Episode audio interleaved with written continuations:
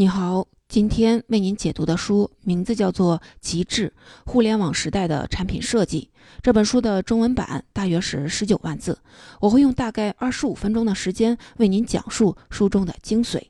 我们来看看如何才能够打造出互联网时代的魅力产品，给用户带来极致的体验。面对互联网引领的技术大潮，产品设计的方向究竟是在哪里呢？有人说是以显示器为代表的终端世界，可穿戴设备以及人工智能代表的未来发展趋势。的确，这些发展趋势已经展现出蓬勃的生命力，并推出了一系列令人惊艳的产品，比如 LG 最新推出的只有四张信用卡叠加厚度的 OLED 电视。谷歌和李维斯合作设计的智能夹克，百度的小度机器人，都非常的炫酷，吸引了大量的眼球。但是，另外一种点石成金的设计趋势却更具备发展潜力，令人向往。所谓的点石成金，就是将互联网、传感器等新兴技术应用到日常用品当中，使生活里的常见物品拥有非凡的使用感。变得更加实用和便捷，这就是魅力产品。互联网时代产品设计的另一重大趋势。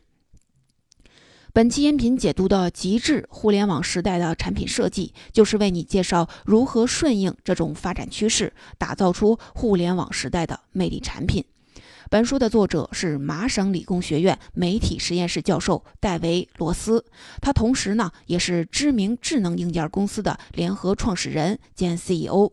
戴维曾经花费了近二十年的时间，开发了很多与互联网有关的产品，包括玩具、家居、照明设备、珠宝，但是很少有产品能真正的打动他。他认为很多产品功能过于繁琐，使用起来呢令人沮丧。非但没能使我们变得更强，反而使我们变得更弱了。针对这一问题，戴维研究了四十多个与互联网相关的案例，终于找到了魅力产品这一发展趋势，摸索出了一套设计魅力产品的操作路径，并在本书中系统地阐述了如何将原本平淡无奇的普通产品转化为魅力产品。介绍完这本书的基本情况和作者的概况，下面我就围绕如何打造互联网时代的魅力产品，为您介绍书中的三个重点内容。我们一起来看看到底什么才是魅力产品，如何设计魅力产品，以及魅力产品的极致。首先，我们来看第一个重点内容：什么是魅力产品呢？简单来说，就是被赋予了一定的计算能力并连入网络的普通物品。比如说，钱包，普通钱包可以装现金、信用卡；用魅力产品的钱包，则可以通过无线网络连接到你的银行账户。当你超支或者是接近设定的消费上限时，钱包呢就很难打开了。再比如说手表带，普通的手表带只能是起到紧固手表的作用，而 Apple Watch 新专利却能够自动调整表带松紧度，不仅能够使手表完美的嵌合，又能够提高 Apple Watch 传感传感器的读取精度。从魅力钱包和 Apple Watch 的新专利来看，普通产品要成为魅力产品，至少应该具备三种特征：减轻认知负荷，主动适应人类，以及调动感官潜能。什么是减轻认知负荷呢？诺贝尔奖经济学主丹尼尔·卡尼曼在他的著作《思考快与慢》中定义了两个思维系统：系统一和系统二。系统一是潜意识的快速思维，能够在十一毫秒内获得颜色、形状、气味信息；系系统二则是慢速的思维。依靠有意识的逻辑思维思考之后做出的决策，在长期的进化过程中，为了降低能量的消耗，人类会尽可能的减少使用快速思维做出决策。也就是说，大脑的倾向是对于外界的感知越简单越好。但是现在的很多产品的设计却并没有顺应大脑的这一倾向，减轻用户的认知负荷。一方面，产品总是提供过多的信息；另一方面，反馈的方式也很单一。比如说天气预报，很多时候我们只需要知道天气是否影响出行，对风力等级、海港的潮汐这些内内容呢，其实并不关心，但却经常在等待中错过了重要的温度信息。但是，无论是电视、电台还是手机客户端，各种天气预报都习惯于提供各种详实的天气信息，用数字、文本等方式提供信息数据，让用户自行的做出判断。为了了解当天的天气，我们还需要对抽象的数字进行具体的分析，从而增加了认知负荷。所以说，这就不是一个好的魅力产品。魅力产品最大的特点就是能够在最合适的时间和地点收集信息，并在潜意识里帮你做出决定。减负的方式就是舍弃不必要的细节，以简单的方式提供信息，帮助你做出最佳的选择。比如刚才所说的天气预报，作者戴维就设计了一种环境球，和柚子大小相似，里面装有 LED 灯，会随着无线连接传输的信息改变颜色。这种产品还可以自主的选择信息种类和信息来源，随心所欲的设定你喜欢的颜色。比如说，环境球发出了红色的光，就是。当天的气温比较高，如果发出紫色的光，则表示当天的 PM 二点五超标。对于这样的设计，我们只需要一瞥就能得到所需要的信息。此外呢，戴维创办的公司曾经出品过一款环境伞，更能够体现出环魅力产品减轻认知负荷的功效。这种伞的把手上有一个无线的接收器，可以根据你的地理位置接收相关的数据。平时不用的时候不会引起你的注意，但一旦是预报有雨，雨伞就会发出镶嵌的 LED 灯就会闪烁，发出柔和的蓝光，提醒你注意带伞。由此可见，魅力产品之所以能够减轻认知负荷，关键在于把你的从信息加工和设备管理两大任务中脱离出来，降低你的关注度的同时，满足日常需求。魅力产品的第二个特点是能够主动的适应人类，也就是说，让产品主动的来适应你，而不是让你学习如何使用这些产品。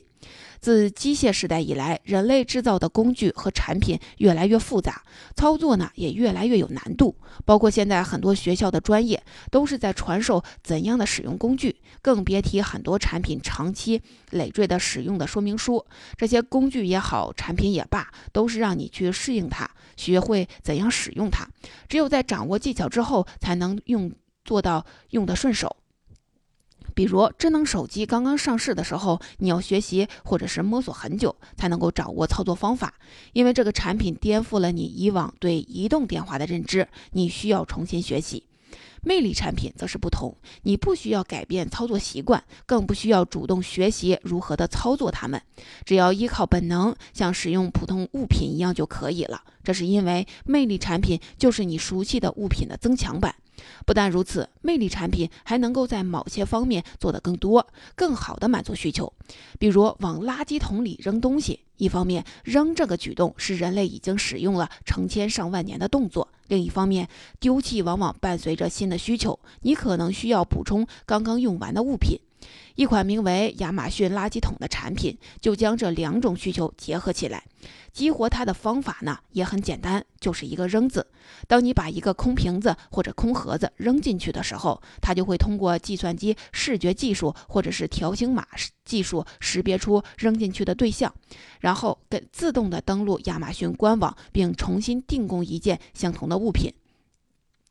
如果你不想下达这一指令，可以在扔垃圾的时候不经过摄像头。如果你下达指令又改变了想法，只需要轻踢一下桶，就可以自动的取消指令。你看，操作这种垃圾桶的方式非常的简单，只是利用了人类本能的动作扔和踢。虽然启用时需要设定亚马逊的账号，但对于很多人来说，这已经不是什么难事儿了。所以在魅力产品的设计上，用户不需要一套新技能、新语言、新图标，只需要采用与物品之间最普通、最原始的使用方式。说完减轻认知负荷和主动适应人类这两大特点，我们再来看魅力产品是如何调动感官潜能的。我们知道，人类具有五种感官系统，包括视觉、触觉、听觉、味觉、嗅觉，这五种感官彼此之间相互关联。我们才具有了感知周围世界的强大能力。但是，很多产品的设计大多只运用了视觉这一种感官，另外四种感官虽然也有感知世界的惊人能力，却被归为辅助性的功能。你可以仔细地观察一下周围，几乎所有的电子产品都带有显示屏操作界面，更多的产品仍然坚持以电子显示屏为中心，把交流的大部分时间都用在了玻璃面板上。而事实上，各种形式的显示器只是以不同的尺寸，在不同的场合显示相同的东西，只能是冰冷的呈现，却不能回应我们的世界，更难以改进人与产品之间的关系。开发人类感官的潜能，正是魅力产品的一种实现手段。它能够充分的调动，并且合理的利用人类的其他感官，从而产生令人惊奇的效果。拿触觉来说，麻省理工学院的学生们设计了一款使用触觉技术的手机。当然，这个触觉运用并不是触屏输入，而是一种触觉感受。这种手机最大的特点就是，当你的信息越来越多时，手机就会越来越重。除此之外，还有一种能够自动调节温度的门把手，这里会通过升温来提示有人在房间里争吵。还有能够感知消费的钱包，会在你试图冲动消费时难以打开。当然，你还可以将各种感官综合起来进行设计，充分发挥人类感官的力量。比如，奔驰汽车的设计师。在设计车型时，加入了各种感官因素。触觉方面有柔软的真皮座椅和真皮包裹的方向盘；视觉方面有木质嵌板以及车载平视显示器；听觉方面有降噪玻璃声音环绕的系统。不但如此，奔驰的一款 S 级的车还提供了一个可选的、具有过滤功能和香味的空气平衡包。这是一种封闭在仪表盘内的香水喷雾器，通过通风系统在车厢内。扩散，为你提供更舒适的驾驶体验，而且还有柑橘、花香、白兰地以及麝香四种味道可选。要知道，人是一种感性的动物，多感官的运作的体验总会留下深刻的印象和购买的冲动。这就是第一个重点内容：什么是魅力产品？魅力产品就是赋予一定的计算能力，并且。连入到网络的普通物品，主要具备减轻认知负荷、主动适应人类以及调动感官潜能等特点。介绍了魅力产品的主要特点之后，相信你对魅力产品已经有了一定的认识。但是，怎样才能设计出这种具有无限魅力的产品呢？或者说，怎样才能让普通的物品变成魅力产品呢？作者在这本书里介绍了一种设计魅力产品的有效方法，就是阶梯五步法。这五步分别是关联性、个性化、社会化、游戏化以及故事性。它们就像是一个梯子，产品所处的阶梯越高，复杂性和神奇度就越高。当然，这并非每一个魅力产品都要到达阶梯的顶端，但每上升一步都会提高魅力产品的价值。我们先来看第一步。关联性，这其实就是将产品连接到云端，添加传感功能。关联性之所以能够成为现实，主要是基于网络和传感技术的发展。一方面，随着爱立信宣布在欧洲部署首批 5G 网络，5G 网络已经变得触手可及。高速传输的网络连接使得信号的传输更加的便捷，互联网变得无处不在，移动性大幅提高。另一方面，随着芯片技术的发展，传感器体积已经变得更小，性能更强大，成本呢也更低。5G 网络和无线传感器技术的快速发展和广泛的应用，使得万物互联成为了可能。以至于我们可以以极低的成本把无线传感器嵌入到任何物品，包括鞋子、药瓶、灯泡、钱包、家具。这是设计魅力产品的基础，也是最关键的一步。也在对普通产品进行关联的时候，首先要思考怎样扩展产品功能，能够通过互联网提供哪些服务，从哪些地方体现出神奇的独特魅力。比如家里常见的体重秤，普通的体重秤只能体现出体重的数据。但是，魅力产品除了能够显示出你有多重，还可以追踪到并且自动传送不同的测量数据到云端的文件，并被转换成图表的形式，让你随时可以直观地感受到自己的身材变化。另外，魅力体重秤还可以监测你的心率和血压，通过接入你的私人病历和在线医疗数据库，用来预测你的健康情况。当然，作为魅力产品的体重秤，还必须要会分辨服务的对象、独特的生物反馈模式或者简单的脚趾的脚趾纹的扫描也可以做到这一点。这也就是阶梯五步法的第二步的内容——个性化。个性化就是要通过观察大量的人类行为特征所获得的数据，实现私人定制。每一个人都有不同的偏好和习惯。当我们把魅力产品和云端相连之后，魅力产品就可以针对个人喜好做出调整，并采用不同的方式进行贴心服务。我们还是以体重秤为例，如果体重秤自动导入我们的年龄、健康状况、家庭病史等信息，那么在你称体重的时候，它就会根据你的血脂趋势、家族病史，有针对性的给出特别的指导建议。微软公司曾经开发出一款健康软件，从数十个追追踪。健康和活动状况的设备中收集数据，通过这些分散的数据进行分析，这个软件就可以密切关注你的健康情况和患病风险，并给出个性化建议。比如，你从国外出差回来，出现了发烧和关节疼痛的症状，诊所给出的诊断可能就是季节性的流感，而魅力产品则根据更大的数据量分析出了你的症状，得出的诊断可能就是痢疾。所以啊，个性化是未来的发展趋势，也是产品设计的重点。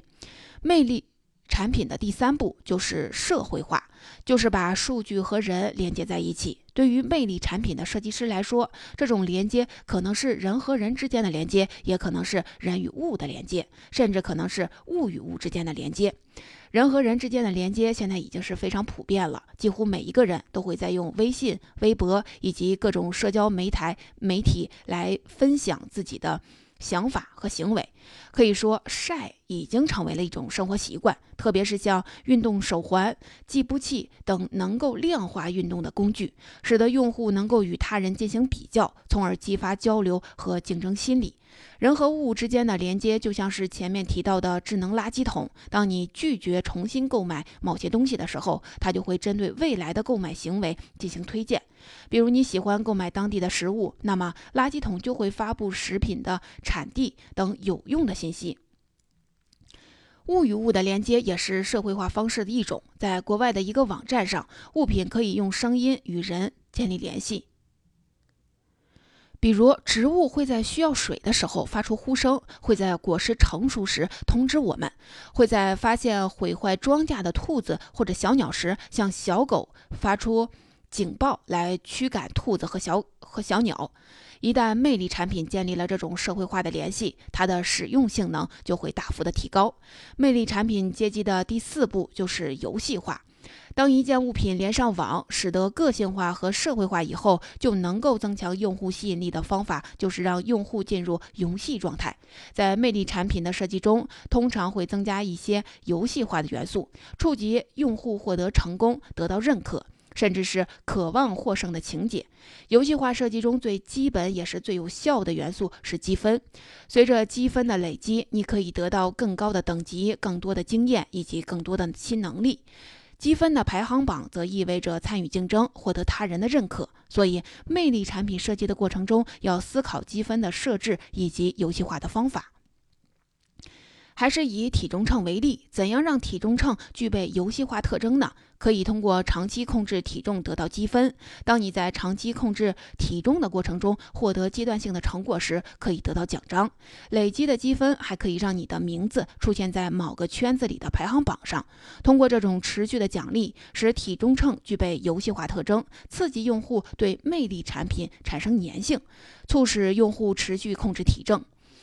魅力产品阶级的最后一步是创造故事，而且最好是一个美梦成真的故事。生活中的每个人都有自己的故事，也总在写着关于你是谁、生活中正在发生什么以及希望实现什么目标的剧本。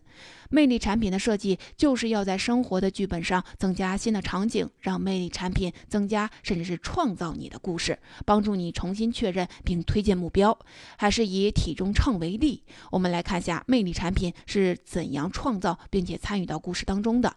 如果你正在减肥，那么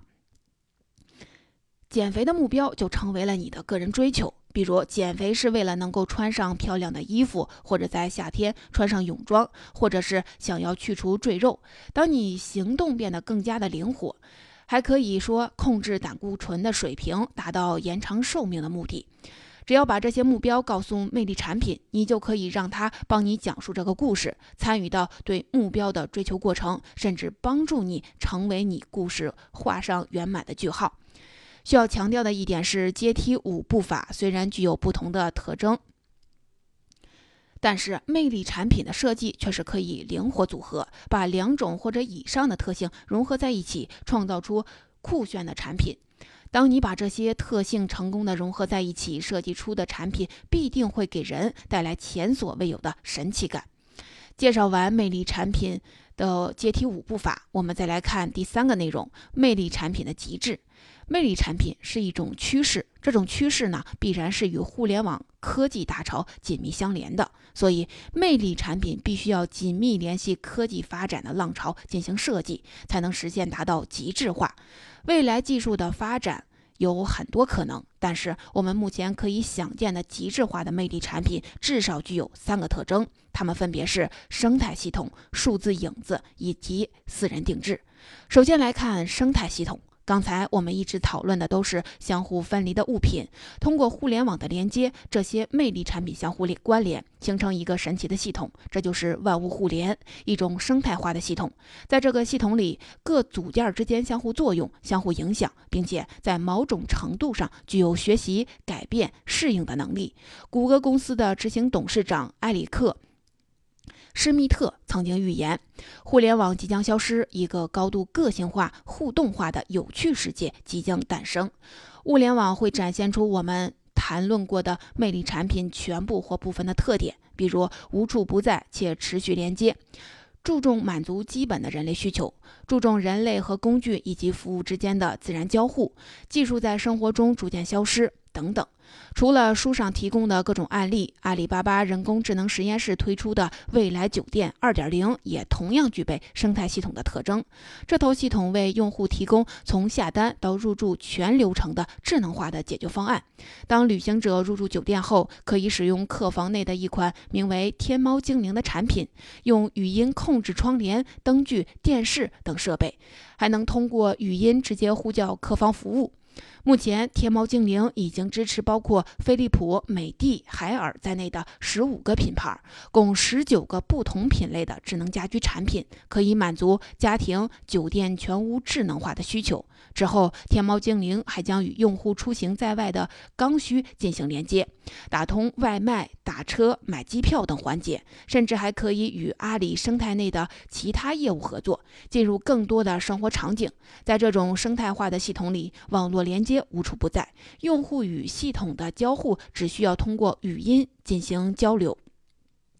极大的降低了认知的负担，能够主动适应用户的个性需求，这就是魅力产品系统的极致体验之一。在物联网系统的万物里，都会在数字世界里留下痕迹。这种被称为数字影子。当相关联的各种魅力产品通过后台服务器相互交流、通力合作的时候，你将会享受到一种全新的服务。而这些数字影子又能够进一步的推进魅力产品的精级程度。比如，可穿戴式的平视显示器能够让你像超级英雄一样看穿高墙，把你自定义的视角投射到现实中，甚至可以看到某个地方几分钟前发生的故事。这种设计并不是想象。作者戴维的一位学生研发了一款魅力产品手电筒，就能够准确地做到这一点。这款手电筒不仅仅能够照明，还能够配备了全球定位系统和陀螺仪，能够知道用户的准确位置。在数据后台，它还拥有整栋大楼的电脑辅助设计模型，可以明确地知道水管和电线的位置。此外，手电筒内还有一个数据投影仪，可以把信息投射在任意的一面墙上。魅力产品的另一个极致表现就是私人定制，也就是产品的个性化。这就像是人们的饮食习惯，酸甜苦辣咸各有各所爱。魅力产品的极致体现。就是能够让用户摇身一变成为造物主，对身边的万物万万事进行编程，创造属于自己的神奇。这一点看起来似乎很遥远，但现在已经初具雏形。谷歌、苹果、微软和很多公司一起合作，开发了一种应用程序编程接口，也就是一种 API。它能够实现人与程序之间的交互，完成传递数据、触发功能。通过这种接口，数据能够共享。功能呢也能够实现定制，魅力产品的开发和人机交互都变得更加的简单了。在全球范围内，这种切实可见的可编程性正在进入生活的各个领域。目前，很多可穿戴物品都已经实现了自主编程。比如，一款名为“卵石腕表”的产品，这是一款配备了电子墨水显示器的腕表。制制造者提供了开放式的 API，这样你就能为手表编写应用程序，设计各种想要的服务。比如，可以用它控制居家照明、开启或者关闭智能的门锁、改变室内的温度等等，这本书就讲到这里。我们再来回顾一下《极致》这本书的三个重点内容：什么是魅力产品？如何设计魅力产品？以及魅力产品的极致。首先，什么是魅力产品呢？魅力产品就是赋予一定的计算能力并连入了网络的普通物品，主要是具备减轻认知负荷、主动适应人类以及调动感官潜能等特点。其次，阶梯五步法是设计魅力产品的有效方法。这五步分别是关联性、个性化、社会化、游戏化、故事性。最后，我们说到了魅力产品的极致化。未来技术的发展有很多可能，但是我们可以想见的极致化的魅力产品，至少具备三个特征，那就是生态系统、数字影子以及私人定制。总的来说呢，本书的作者戴维·罗斯主要表达了三种观念。第一种是注重对技术的融合，书中并没有提出各种技术发展的可能性，而是针对现有技术的发展，从人的角度出发，以满足人类需求为目的，指出了技术和生活紧密结合的发展趋势。这种趋势呢，是温暖的、具有灵活性的，而不是冷冰冰的未来科技。第二种观念是坚持产品的实用性。从魅力产品的定义来看，魅力产品是具有一定的计算能力并连入网络的普通物品，也就是要让生活中的日常用品的服务能够进一步的能力拓展。事实上，产品设计的一个重要的原则就是满足需求，而不是创造需求。创造需求需要投入更多的精力对用户的习惯进行更改，而满足需求则不然，